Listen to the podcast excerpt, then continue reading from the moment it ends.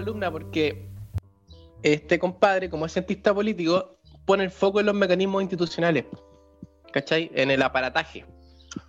Entonces hay un hay un elemento que se no me acuerdo cómo se llama, le voy a decir cómo me acuerdo. Me acuerdo de la máquina de motosierra, Uscuerna, una wea así. Se llama como Uscuerna.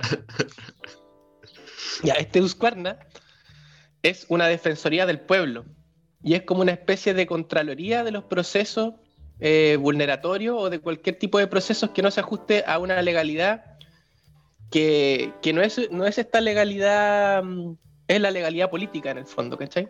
¿Mm?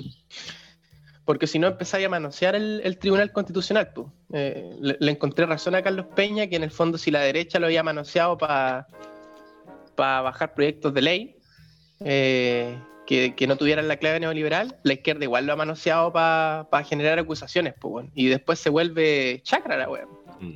No, hay un, no hay un ente intermedio. Es como, mm. ¿cómo vamos a estar apelando a la constitución, weón, cada dos semanas, weón? Es que claro, yo creo que pasa eso y, se percibe como un manoseo que precisamente no está robustecido el sistema de institucional como para encontrar otra salida para que sea un garante de, derechos de la ciudadanía. Pues, Exactamente. Falta un engranaje. Eso se le mete mucha mano.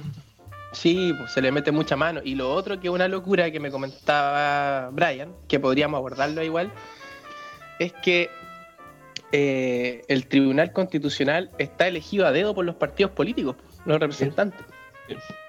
Entonces busca el perfecto equilibrio. Sí, pues, pero no, no, no pueden, no pueden los ya los, los, partidos políticos están tan deslegitimados como una manera de representación hay que buscar, habrá otro mecanismo, ¿cómo no podemos no podremos imaginar cosas, weón? Ahora, yo, yo lo apuesto por esa salida, eh, ahora inevitablemente hay que citar ahí a la, Defensoría de la Niñez. Todo mm. esto aluciné anoche cuando me respondió el mensaje. ¿Y qué le pusiste a la Pati?